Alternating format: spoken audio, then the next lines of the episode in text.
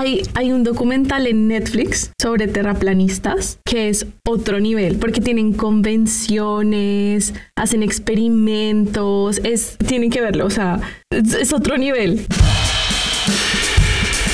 Bienvenidos nuevamente a un episodio de Crudo al Desnudo, un podcast para hablar de todo y de nada, reírnos y conocernos un poco mejor. Una conversación con mucho chisme que te acompañará de fondo en las rutinas de tu día. Antes de darle rienda suelta al tema de hoy, les contamos que nuestro invitado es Juan Pablo, más conocido como Piz. Aquí nos presentaremos muy formalmente, para eso pueden ir a toquearnos en YouTube, donde tenemos nuestras charlas de temas más serios. Como tenemos un invitado, primero queremos que se presente Piz. Cuéntanos quién eres, qué haces y cuéntanos un chisme de ti. ¡Wow! Primero que todo, hola a todos.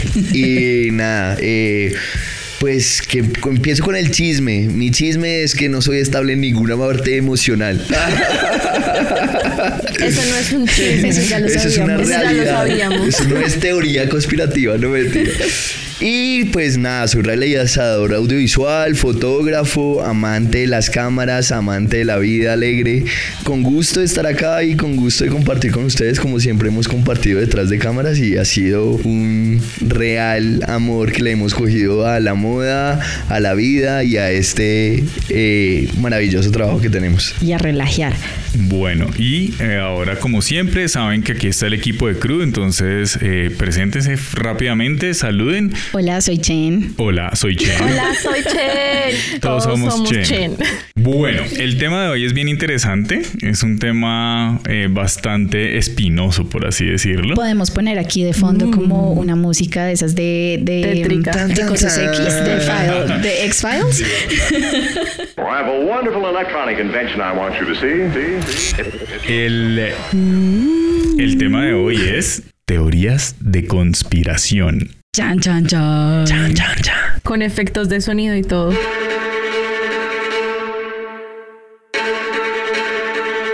Teorías de conspiración hay muchas en el planeta y hoy queremos traer algunas de las que nos parecen más curiosas a nosotros. No necesariamente las creemos o de pronto sí. No sé quién de los que está hoy acá conectado. yo primero. Ah, ok, Chen nos va a decir algo nuestra, primero. nuestra bella definición de qué es teoría conspirativa según Wikipedia. Este término se usa para referirse a ciertas teorías alternativas a las oficiales que explican acontecimientos o una cadena de acontecimientos de importancia política, social, económica, religiosa, religiosa o histórica por medio de algún grupo secreto, poderoso o algo así súper extraño que se utiliza para descalificar estos acontecimientos que han pasado. Como lo de la pizza, porque la pizza es redonda, se empaca en cuadrado y se come en triángulo. What? Así tal cual.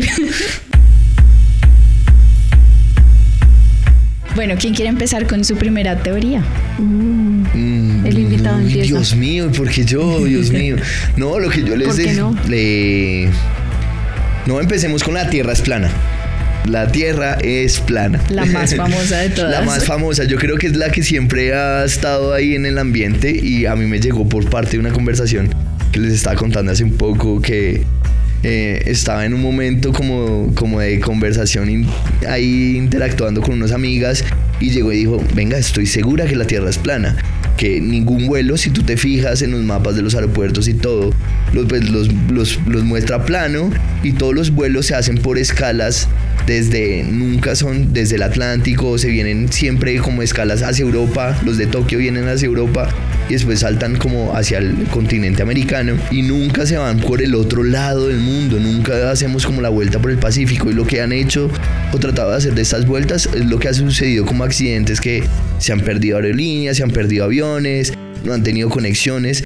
Pero yo le decía en esta teoría como, oye, pero me parece muy falso porque cuando tú navegas por el mar sí puedes hacer la ruta del Pacífico y puedes llegar a Tokio. No, es que por ahí, cuando hay una tormenta, ahí como que haces como un lapso de, de pasar por una vaina de, de una, no sé, ¿cómo se llama eso? Una pared Un de portal. tiempo, un portal, sí. Son portales de dimensión y entonces llegas al otro lado del Pacífico. Pero por el aire no se puede porque eh, los niveles de, de tormenta tormenta no dejan y generan estas fracturas eh, en los aviones y esta pérdida de comunicación. Entonces yo decía como... Pero es que hay un razonamiento, ¿no? O sea, hay una razón por la cual los aviones no cogen esa ruta. Pero yo no es por eso. Sí, no, no es por eso. Pero igual yo estoy casi segura de que eh, hace poco, de hecho, yo creo, o sea, estoy casi segura, necesito meterme a internet para eso, pero estoy casi segura de que ya existen vuelos que pasan por el Pacífico. Y lo que pasa es que los aviones no, o sea, el Pacífico es muy, muy grande. Y si tú pasas por el lado de los continentes, hay más probabilidad de que si hay un accidente puedas tocar tierra. Es verdad. Si vas por el Pacífico, no. Entonces, si el avión se queda sin gasolina, no sé, a la mitad del vuelo, está solo sobre el mar. Entonces, eso era muy peligroso porque, pues, si hay un accidente, pues, pues te caíste al mar. parce. Ya eso fue todo, suerte. Pues naufragaste. Y además necesitan más gasolina porque tienen que est- están siempre en contra de los vientos. O sea, la Tierra tiene como unos vientos que van alrededor. Entonces, si tú vas hacia el Pacífico, estás en contra. Entonces, te, te toma aún más tiempo. Esa es una teoría muy chistosa porque hay mucha gente el que la cree, o sea, es, es Hay, increíble. hay un documental en Netflix sobre terraplanistas ¿En serio? es otro Sí. nivel porque tienen convenciones, hacen experimentos, es tienen que verlo, o sea, ¿What? es, es otro nivel. Aunque, digamos, en ese caso, yo sí pienso mucho en, en algunas de las pruebas científicas que hay alrededor de la Tierra redonda y pues no me convencen los terraplanistas. O sea, también No, hay pues, muchos obvio. programas y muchas cosas. Eh, hay un, el otro día veía yo un, un especial de ciencia de Stephen Hawking que básicamente es que cualquier persona con el razonamiento adecuado puede hacer ciencia. Y entonces cogen a personas comunes y corrientes y él les muestra una serie de experimentos les pone una serie de retos para que hagan algo. Y uno de los experimentos del primer capítulo, de hecho, es demostrar que la Tierra es redonda en un sitio donde están con pruebas que pueden hacer cualquier persona. Y la prueba ahí queda básicamente, pues es irrefutable. O sea, sí hay una curvatura. Y A mí algo que me parece curioso es- de esas teorías siempre es que explican las cosas en algunos momentos casi que con magia. O sea, cuando hay una duda, siempre hay un portal o hay un salto en el vórtice de no sé qué cosas. O es que, o sea, siempre hay algo que suena muy mágico para tratar de justificar esa parte que no pueden explicar. Ahí viene otra de mis teorías y es que el cine, el sci-fi, como lo que es, como todo este tipo de cosas, vino interactuando y nos vino educando para todo lo que iba a venir a pasar. Digamos, como lo de Resident Evil, como estas enfermedades como que dicen de zombie, eran vainas que sucedían a través de enfermedades mucho más pequeñas, como lo que viene siendo hoy el COVID. El, COVID. el contagio que se daba a través de, de esas cosas como eh, tratamientos eh, farmacológicos inesperados, manejo de virus eh, mal hechos y cosas así. Entonces generaban ese sci-fi, era como para que uno no se aterrara.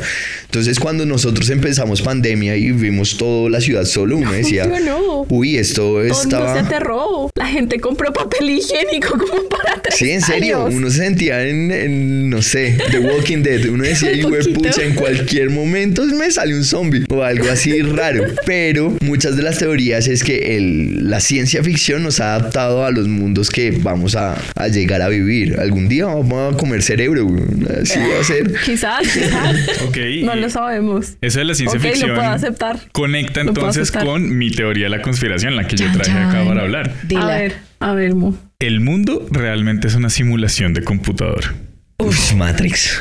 Ah, exacto. pepa nos Eso puede tomamos. ser, eso puede ser. Y el otro día veía yo un canal de YouTube que se llama Star Talk, que es con Neil deGrasse Tyson, Que explica cosas de la física tratando de hacerlo lo más sencillo. Entonces, eh, su co-host es, creo que es un comediante, de hecho. Ok. Si no estoy malo. El hecho es que es una persona que no es científica, pero entonces Neil- ellos discuten temas y Neil deGrasse Tyson eh, trata de explicar ciertas cosas. Y uno, una vez tocaron ese tema de, de si esto puede ser una simulación. El capítulo es bien interesante, pero la respuesta no es que sí definitivamente es una simulación o que no definitivamente no es, sino es hay una buena posibilidad de que sea una simulación. Y de hecho, lo preocupante de que sea una simulación, o sea, si fuera una simulación, es que mm, ya estamos, estamos llegando al final de la simulación. Ese es uno de los temas que Uh. tocan ahí, porque Porque ya estamos pasando al metaverso. Eh, algo así, porque realmente eh, una de las cosas que justifica la posibilidad de que sea una simulación es nosotros tenemos ya la capacidad intelectual de producir nuestra propia simulación y crear un mundo simulado. Ya estamos llegando allá, ya estamos llegando a ese nivel de tecnología. Y es básicamente como, como un juego de, de matrushkas, de estas muñecas rusas, que hay una simulación dentro de otra simulación, dentro de otra simulación. Y entonces, básicamente, cuando tú ya estás, cuando tu universo, o sea, tu simulación ya está en la capacidad de producir otra simulación, ya está llegando a un posible final. Hay una explicación ahí bastante interesante, pero tienen que verlo. Es Startup de, de Neil deGrasse Tyson. Y cada uno, o sea, realmente ve uno el video y ver pues esta, este cerebro de persona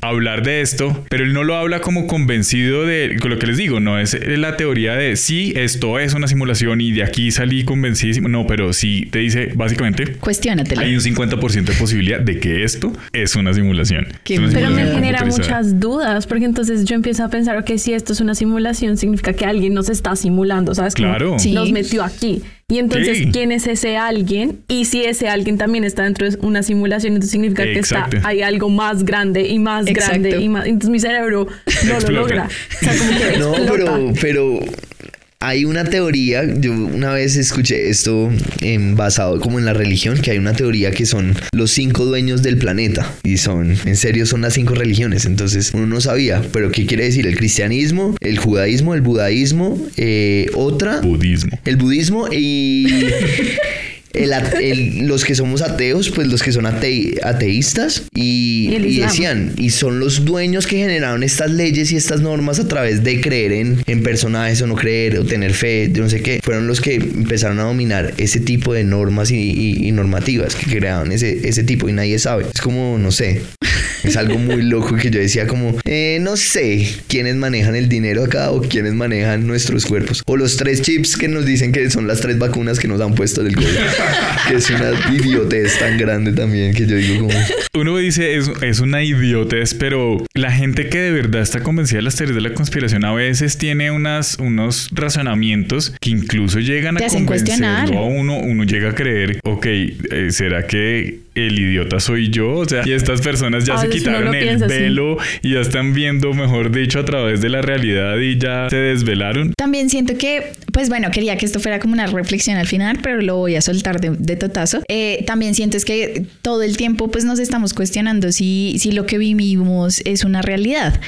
Y esa, ese cuestionamiento de si vivimos en una, en- o sea, como de si esto es real y en dónde vivimos y el cuestionarnos eh, quién es el, el que nos está manejando o no sé, cosas así, es el que lleva a todas estas teorías conspirativas, que no estoy diciendo que esté mal, o sea, no estoy diciendo que cuestionar nuestra realidad esté mal, pero pues para mí personalmente es demasiada energía botada en eso.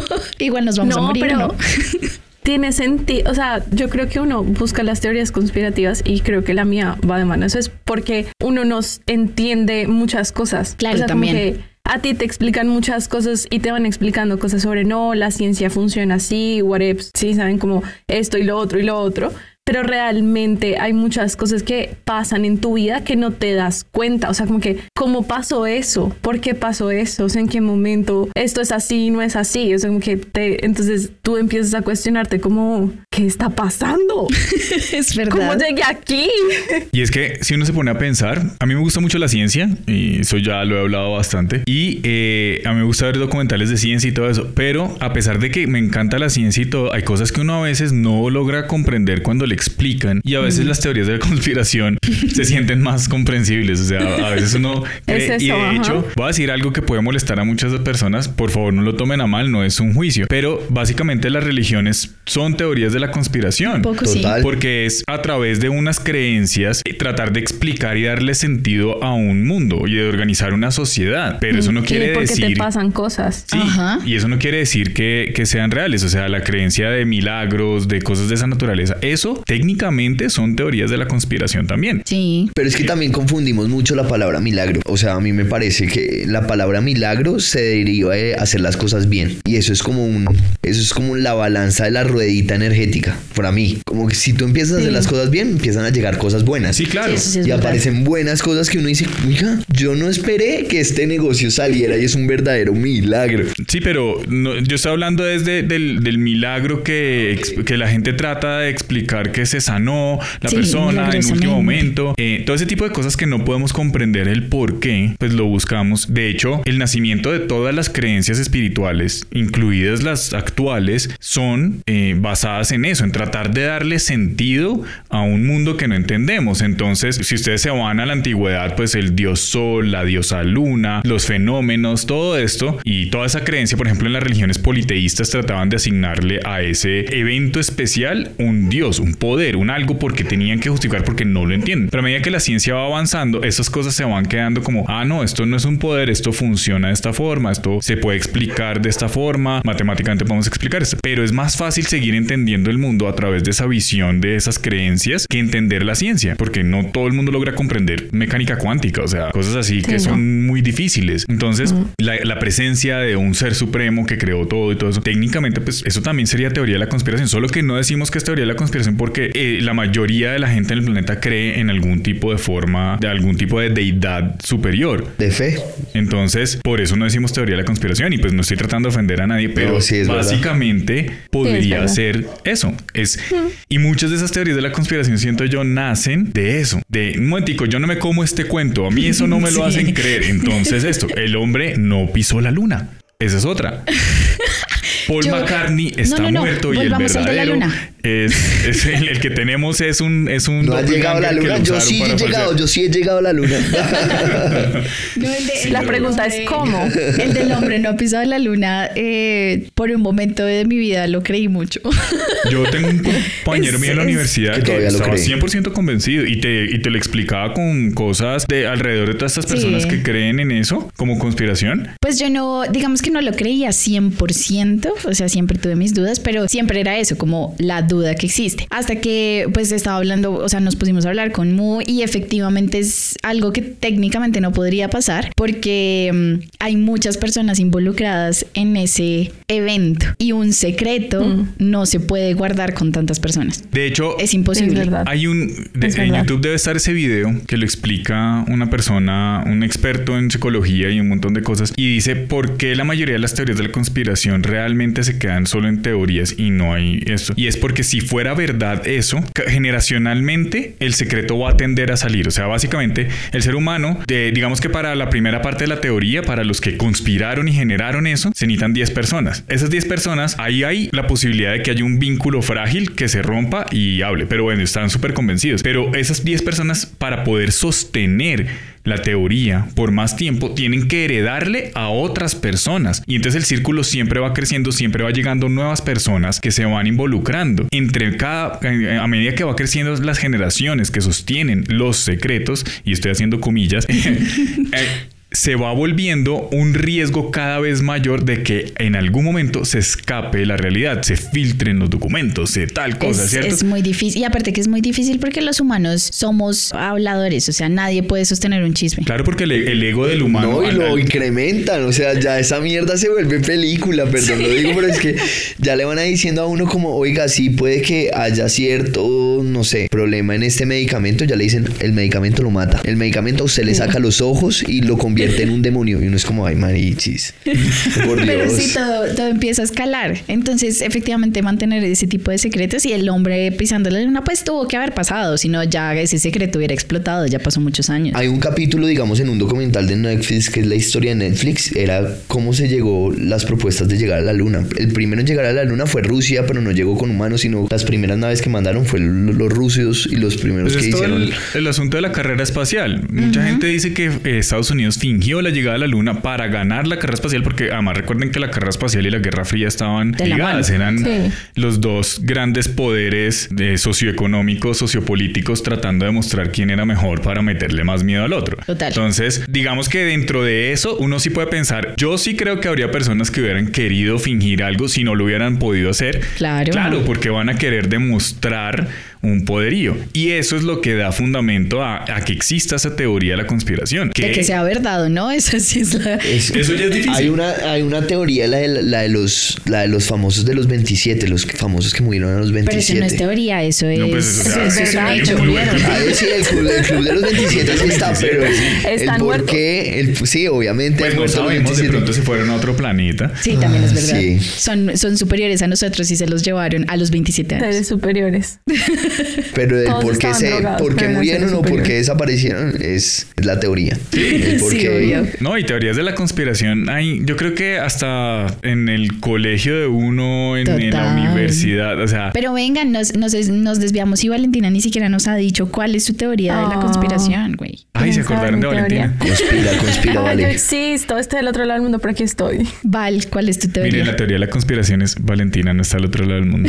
Ella Realmente está no se escondida fue. en la casa de los papás. No saben. No se fue. Ustedes no saben qué estoy haciendo con mi vida. Pues Roma es, es una ciudad muy vieja, o sea, tiene demasiadas, demasiadas capas de antigüedad, ¿cierto?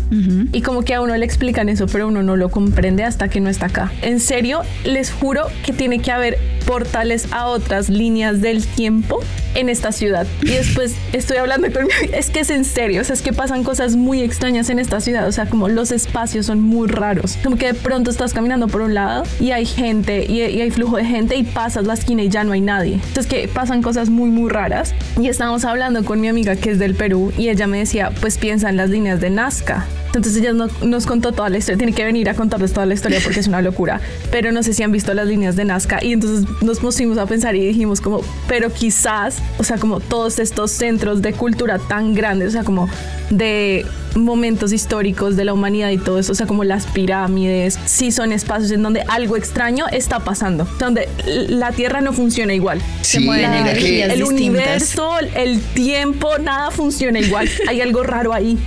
Hay una muy bizarra que dicen que los dinosaurios ayudaron, que pudieron manipular a los, a los dinosaurios para crear las, las pirámides, de pirámides. Egipto. Y yo como que... Pues no, pues tengo sí. ni idea, pero Pues, quizás. Yo no sé la verdad, porque además también hay pruebas de que los dinosaurios y los humanos no coexistieron. No coexistieron Ajá. juntos. Sí, no, no, no, no coexistieron. coexistieron. Sí, Cleopatra estaba más cerca a la creación del smartphone que a los dinosaurios. Y nomás los jeroglíficos de los, de los egiptos muestran las cabezas esas que son súper grandes, los cráneos que han encontrado ellos, que uno dice como, venga, hasta dónde ha llegado a evolucionar el cuerpo humano o la sociedad, pa- o degenerarse a una cabeza muy grande o generarse como la que es ahorita la cabeza del cuerpo humano. No, y, y mirando, digamos, esa, esas teorías de, de alienígenas ancestrales y el man despelucado, es interesante pensarlo. El man en- despelucado. sí. El- Ya, No ya lo ubiqué. O sea, yo no pensé- o sea, yo creo que hay otra forma de vida en este universo porque no puede ser que seamos la única forma de vida en un universo infinito. O sea, como Yo no también tiene nada de sentido. Eh, Eso es una cosa que yo siempre he pensado y es, es muy egocéntrico Demasiado. de nuestra parte pensar, Sí, pensar que, que en somos este lo único. universo tan grande somos lo- el, el único tipo de vida inteligente. Ahora, ¿qué tipo de vida? Pues ya eso es otra cosa que se vuelve un poquito más difícil de, de probar y demostrar. No sabemos. No sabemos, pero... Ni qué tan lejos está, ¿no? Ni qué tan lejos. También. Y tampoco. Y hay una cosa, eso sí lo decía un tío, me decía. Él decía: Yo creo que los que la vida inteligente en otros sitios existe. Lo que no estoy seguro ni convencido es que hayan llegado acá. Sí, Y eso es otra cosa que sí queda uno como, bueno, o sea, probablemente existe vida en otros planetas, sí. Que hayan llegado, que hayamos tenido contacto con ellos, eso sí ya es otro cuento. eso- yo creo que el que quisiera o que de pronto se le ocurrió haber llegado acá nos vio y dijo como, "Mm, no gracias, Ay, y se fue. Yo mejor me voy, esta gente está muy ¿Saben? enredada. Esto no aguanta. Sí, es como, ve, que se matan ellos cosas que hacer. Vengo cuando ya se Pero hayan sí. matado entre ellos y Me quedo con, el, planeta, planeta. todo bien. Literal, pero ahí vienen todas esas teorías y todas esas películas como Transformers. Sí, ahí es como- que hay un hay un montón. montón que uno dice como, esto no puede estar tan descabellado. También es que queremos como, pues no sé, el no querer sentirnos solos en el mundo, que también es algo que pasa, como la soledad eh, universal igual es algo que angustia un poquito y creo que por eso también nacen todas las películas y con aliens no, y todas y- las vainas. Y sale la teoría conspirativa también súper famosa del Área 51 en Estados Unidos, o sea, un mundo de cosas, ¿no? Creo que igual si hay vida inteligente también puede ser como nosotros, tan brutos que no hemos podido llegar a otro planeta, o sea. ¿Puedo decir la mía? ¿Mi teoría? claro. Pues yo A no ver. sé si, si hay una teoría escrita o que la gente esté hablando de eso, aunque creo que sí, pero es algo más como de sentimiento personal, algo que yo siento.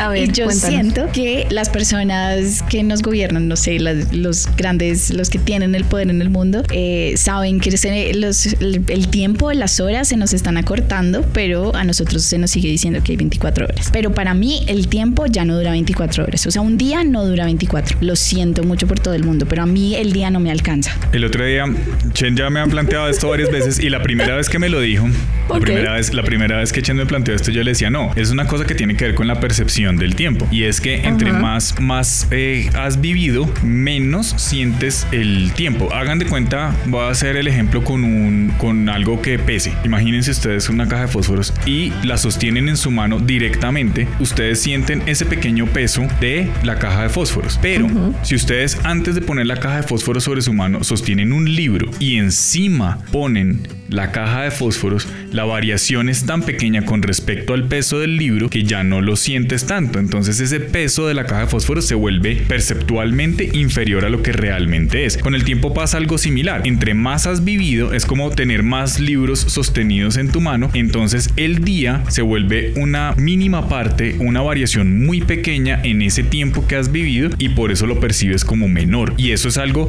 que va más allá de la teoría que se demuestra que en las, entre más adulto, entre más haya vivido una persona, más corto le va a parecer los días, el tiempo y el tiempo que queda. Pero Pero no es así. no, ya voy para allá. Eso fue lo que. Que no. Esa, esa fue la explicación que yo le di a Chen y, y hay una explicación ahí, todo un, un estudio alrededor de por qué percibimos sentido. el tiempo y es, es lógico. Pero me puse a investigar un poco, a leer más y todo eso. Y sí hay la posibilidad de que los días se estén siendo más cortos porque el tiempo, como nosotros lo experimentamos, está basado en eh, ciclos de la Tierra, de cómo Sí. gira sobre su propio eje y cómo gira alrededor del Sol. Alrededor del Esos Sol. son los momentos, o sea, el, el día se define por el giro de la, de la Tierra en su propio eje y la Tierra está girando más rápido. Si gira más rápido, técnicamente dura menos el tiempo. Y Exactamente. eso es- se ve, es- o sea, y es que yo lo he preguntado, o sea, yo y me, me he puesto en serio a pensar, yo antes en un día hacía 8000 cosas y me alcanzaba. Ahorita hago dos cosas y ya son las 4 de la tarde. y yo, fue puta, pero ¿qué Bueno, pasa también es un problema de eso- productividad de Chen. No, Procrastina un Amiga, yo todavía hago procrastina 800 esa cosas en un día. No, me es vengas a cierto, decir pero eso. mis papás, a mí, el otro día también hablé con mis papás y mi papá decía como es verdad, o sea, me levanto, hago el desayuno y ya es mediodía. Y es como, ¿qué pitos? No, y los papás de Chen sí son hiperproductivos. Sí. O sea, son- si hay dos personas que les rinden los días en- para hacer cosas, Son ellos. Y- si ellos dicen que efectivamente sienten que yo creo que sí, el tiempo está Pero más yo vi en un documental, no me acuerdo si fue en History Channel, el peso que nosotros generamos como sobrepoblación de todas las cosas genera más velocidad en la Tierra. Por eso, digamos, muchas de las vainas ya, digamos, no por eso pasamos mucho a la digitalización también, para no sufrir ese cambio tan fuerte en los relojes. Entonces ya muchas veces miramos el reloj en el celular y es una digitalización, es la digitalización más clave que todos Claro. estamos configurados al mismo horario. Si tú tienes un reloj de pila y tú dices a veces, "Ey, pero porque el reloj se ha atrasado, ¿será que se le va a acabar la pila? Y puede que la pila esté en el 100%. Claro que no, claro, y ahora todos nuestros relojes del digitales. No, más allá Van de que configurados con es que están conectados a Google. una fuente que es el reloj. Por eso les digo, o sea, el- nos quieren decir que los días son todavía de 24 horas y fijo, ahora solo son 20. Me quitaron 4 horas de mi vida. Esto del tiempo me hace pensar en las zonas horarias y en la falla de la línea del tiempo. En el Pacífico, en nuestro hermoso Pacífico, otra vez, hay una línea que divide como el tiempo en diferentes partes, ¿sí? O sea, como que la hora de la gente que vive, no sé, digamos Alaska y Rusia, que están muy, muy pegaditos, ¿saben? Pero la hora en Rusia es más Greenwich y la hora en Alaska es menos Greenwich. Entonces, en un lado pueden ser las 2 de la mañana y en el otro lado pueden ser las 2 de la tarde. Es una cosa como muy extraña y es, es, es perceptual, o sea, es lo Claro. que tú sientes que el, como el tiempo funciona, pero en realidad, pues más o menos tiempo, Lo que quién pasa es que el sabe, tiempo- ¿sabes? Como que... El tiempo como lo percibimos nosotros va más allá de la parte científica. Exacto. El, Sí. el tiempo se puede considerar una dimensión y es un vector que tiene una dirección y se mueve en un sentido técnicamente. Aunque pues hay teorías alrededor de el, el tiempo cómo se enlaza con el espacio y todo esto del espacio-tiempo y es una malla que y más allá no vamos a entrar en esos datos. Por favor. Pero el tiempo como son las horas, los segundos, los minutos, es algo que nosotros creamos y construimos Exacto. para parametrizar ese paso de eso Claro. que es el- la rotación y la traslación de la Tierra. Y ahora eso también nos lo roban. ¡Hijo de madre mía! Nos están robando el tiempo. Nos están robando el tiempo. No, yo opino lo mismo, tiempo. Pues es que prefiero que me digan como, sí, todo bien, la Tierra está girando más rápido, ya no son 24 horas, sino son 20. Listo, me, me ubico con eso y solo duermo 5 horas, 4 horas en mi día, no importa. Pero me Pero estresa eso. que- Ya no son 365 días en el año, sino son 360. Y Sí, diga, fantástico, "Ah". listo, me acomodo. Cumplo otro día, no importa. Pero Igual. la pregunta es, ¿nos estamos acercando al sol o nos estamos alejando? Porque eso también depende Con del este tiempo. frío. Sí. No es una sola variable. Técnicamente, eh, la Tierra está cayendo constantemente hacia el Sol. Sí, eso sí es Eh, verdad. Porque el proceso de órbita lo que es es una caída con, digamos, una caída controlada, aquí entre comillas, es una caída controlada por, el, por, por la gravedad de, las, de los cuerpos celestes. Pero también hay que tener en cuenta que es posible que el universo está expandiéndose. Entonces la distancia relativa entre la Tierra y el Sol va creciendo porque es, hagan de cuenta, como una malla elástica que se va estirando. Entonces todo lo que está dentro de eso, sostenido en esa malla elástica al estirarse, pues se va separando entre sí. Porque yo no sé dónde sí. escuché que cada año se le aumentaba casi que un minuto a la rotación de la Tierra, una cosa así extraña. ¿En serio? Lo que pasa es que en la forma en que nuestro, la nuestros rotación relojes o a la funcionan, traslación? pues no, no te lo muestran, ¿sabes? Como que igual son 365 días. O sea, el calendario también es algo que pues O sea, nos inventamos, Sí. güey. es a la traslación, no a la rotación. La rotación Sí, es bueno, sobre no su sé, propio sí. eje, la traslación es sobre la... Sí, eso, sí. Clases de... bueno, ¿puedo poner un tema menos denso? Por favor, hablemos de algo menos denso. Se me va a explotar la cabeza. Dale. No. Mi teoría menos, eh, o sea, más, más, ¿qué es eso? Como chill. Light. Light. Con menos calorías. Exacto. Pero que más me gusta es Avril Lavigne estaba muerta. O sea, esa mujer la han matado como 800 veces. Es la misma que Paul McCartney, No, que dicen que. Paul McCartney, el verdadero Paul McCartney de los Beatles se murió en no sé qué situaciones y ellos buscaron a un doppelganger, a una persona Sí. súper parecida que reemplazó a Paul McCartney y el que conocemos no, No es, es el original. Esa es, la- esa es una teoría que hay por ahí rondando. Es como, y esa Avril Lavigne le hicieron la misma. Avril Lavigne la mataron en serio, como en el 2000. Después de su último álbum así fantástico, la mataron como cinco veces Sí, distintas. siempre, pero es igual que pasaba con Chespirito. ¿Cuántas veces no salía en internet? Se murió Chespirito. Hasta que finalmente el hombre, yo creo que decidió Ya morir. no más. Ahora sí se murió. Pero también decían eso de Michael Jackson, que le- a Michael Jackson lo, lo intentaron matar también un montón de veces como para evitarle tantas vainas de los niños y demandas Sí. y que se acabara Ahorita, como la de función del rey del pop. Alrededor de lo de Michael Jackson, ahorita vi una, justo ahorita que estaba con el celular para este podcast, eh, vi, leí una noticia que decía que realmente Michael Jackson no está muerto. Y que Exactamente. hace tres años, Pues lo hace mismo dicen de poquito, Elvis Presley. Lo sé, pero hace tres años, eh, la hija de Michael Jackson, eh, se me olvidó el nombre de la hija de Michael Jackson, pero bueno, la hija de Michael Jackson subió una foto a su Instagram en el carro y atrás es, es como una selfie y ella está en primer plano y en, el parte en la parte de atrás del carro se ve como una silueta y todo el mundo como, "Oh, ese es Michael Jackson. Marica, no se ve nada en la foto, pero pues la gente cree que ahí atrás está Michael Pero eso Jackson. tiene que ver más. Es igual que la muerte de Elvis Presley, que, todo que mucha gente asegura haberlo visto por ahí y que sí, está vivo y otras cosas. Y, y muchas otras celebridades. Eh, yo creo que es más la fe y la esperanza de la gente. O sea, la gente le tiene tanto cariño a ciertas, a esas celebridades. que no quieren que se vea Que prefieren creer que, que están vivas y que simplemente hicieron esto para, para salvarse de sus... Sí, es como lo, pues, lo que estaba averiguando es que es eso. También decía como lo de Michael Jackson, dejaron como, el man dejó como 10.000 canciones hechas. Entonces todo el mundo es como, oiga, el man tiene un estudio gigante de canciones que todavía se pueden sacar que parece que estuviera vivo. Man, podrían seguir sacando discos del man, sino que dijeron como, oiga, no. Pero eso los pasa hijos con no han querido artistas. nada. No lo y exacto, pasaron con, con The Beatles también pasó un montón. No, y eh, Janis Joplin, por ejemplo, yo tengo un álbum de Janis, Jo- de Janis Joplin que se llama 18 Essentials, que tiene canciones que ella grabó, pero no alcanzó a publicar en vida. Y muchos años después las masterizaron, las remasterizaron y, y las sacaron, pero eso no quiere decir que Pero Janis Joplin no tiene una teoría de la conspiración. Ah, seguramente hay alguna por ahí. Pero como ella es del club de los 27, entonces cae dentro de una de las teorías de la conspiración. Listo. La que más me gusta de estas personas que, que eh, pues la gente cree que está muerta, pero la teoría dice que no está muerta, es la de Hitler, que Hitler no se murió y que está en Lo Lati- escondió en pues, Argentina. sí, Pues que se mudó Pues a se Latinoamérica. se mudó a, Latinoamérica Y ya- ya está vivió, muerto, pero- obviamente. que vivió mucho tiempo Pero en que- Argentina. ajá, esa me encanta. no me sorprendería.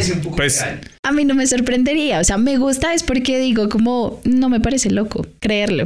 yo- a mí me parece, a mí me parece medianamente peligroso. Es peligroso. Pensar que eso pudiera ser real. Pero o sea, piensa en, el, en la historia latinoamericana de, de los políticos y como de la historia política latinoamericana y tiene un poco de sentido que hayamos tenido alguna, algún coletazo de Hitler acá.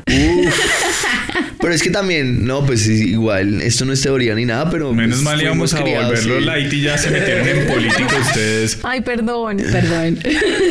¿Qué tal esto? bueno, ¿tienen alguna otra light? La de la, la de la tierra es hueca. No, no es, no es light, pero la, tierra, es hueca. O sea, que la tierra es hueca, es más condensación de agua. Todo lo que nosotros tenemos como límites de, de, de, de- de tierra son como Ajá. iceberg, pero que cuando les damos muy fuerte, por eso se hunden y por eso existió la Antártida, por eso hay ciudades perdidas debajo del agua. Muchas ciudades que no son solo eso. Hay La partes de, de continentes. Es Atlantis. Dicen que sí, el Atlantis y la Antártida. No, la Antártida existe. Ah, bueno, sí. Esa todavía, existe. esa todavía no se ha hundido. Se está, no se se. Atlantis, es se está ahí abajo. Que se está derritiendo es otra cosa, pero todavía existe. Eso no, no sé si físicamente pueda ser posible, ¿no? Pues la verdad, yo no- esa no la había No escuchado, sé. entonces no, no tengo No una. sé, Chen, porque un- solo conocemos el 10% del océano.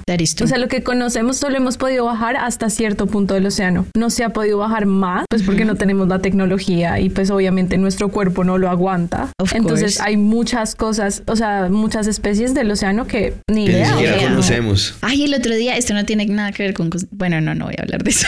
Sí, no, El megalodón ahí tal. No, Bueno, un, un- un- un asterisco así chiquito. La NASA descubrió unos tiburones así súper mutantes que viven al lado de un, de un volcán oceánico activo. ¡Oh! Y no saben cómo viven. Ok, Ya, listo. interesante.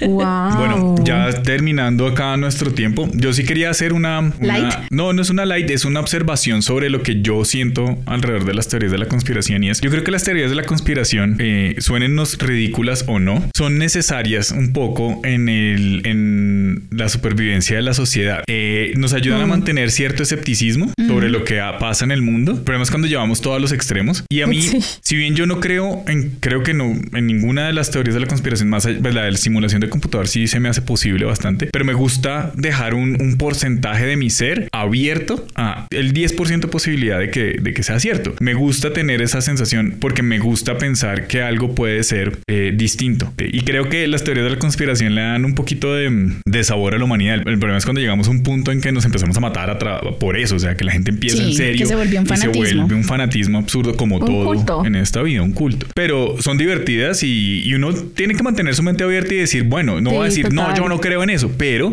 oiga, de pronto, de pronto. pronto, puede ser cierto. Y eso mantiene, yo creo que una, un balance emocional. Y humildad Sí. en, la, en la raza humana. Uf, sí. Y, Ahí y para yo no me las sé agregarle... todas, o sea, uno no, uno no puede pretender saberse todo. Para agregar a ese comentario de Mu, creo que también tener esas teorías conspirativas ayudan un poco a mantener la creatividad, porque creo que también las películas, eh, ciencia, ficción, ciencia ficción, todos los desarrollos tecnológicos, eh, ahorita metaverso, realidad virtual, todo eso un poco se funda en, en todos esos cuestionamientos Sí.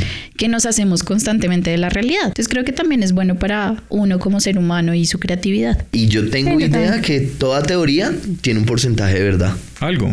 Lo que pasa es que puede convertirse en una exageración. Que y- se vuelve una exageración, sí, pero todo tiene algo de verdad. Entonces uno absorbe como esas pequeñas verdades y se queda como, yo digo, hay veces uno se queda con esas pequeñas verdades, es para eso, para fundamentar películas, para fundamentar muchas cosas que, que- que con las que convivimos, que Es uno dice como los tres chips de las vacunas, yo todavía digo como, pues madre, ¿será que nos pasa? ¿Será Pues que ya nos metieron tres? Sí, nos Ojalá, apuntan un clip, no digan como, pensar. chao. Sería fantástico. Sería fantástico, ya, Falta- ya nos controlan, ya que para qué nos preocupamos. Faltó de la reflexión de Val. Todos hicimos acá una reflexión. Ay, mi reflexión, mi reflexión es que ojalá nos estén controlando para que así no tengamos que volver a pensar en qué toca hacer después o qué vamos a hacer en cinco años. Ay, por favor. Ah, bueno, y además porque así que eh, perde- perderíamos la culpa. No fui yo. Sí. Estaban bueno, No, fui, esto Ya no con es esto creo que podemos terminar el día de hoy. Hoy los voy a controlar y entonces vamos a terminar el día de hoy. Pero antes de despedirnos, me gustaría que Pis nos eh, regalaras tus redes sociales. ¿Cómo te encuentra la gente en redes sociales para que vean tu trabajo? Eh, mis redes sociales son Piz Juan Foto, pero el foto es en inglés. Con PH. PH, exactamente. Y crean en lo que se les dé la gana.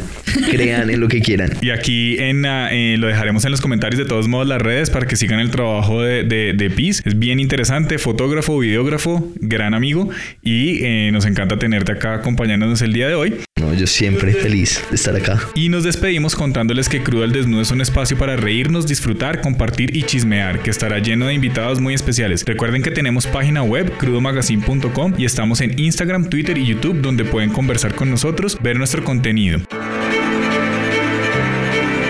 No se les olvide seguir en, en todas sus redes a PIS, apoyar el trabajo local y llenar su vida de talento colombiano. Nos vemos en el próximo episodio para más charlas nutritivas con el Crudo Crew, con nuevas preguntas, nuevas personas y muchas risas. Muchas gracias y hasta luego.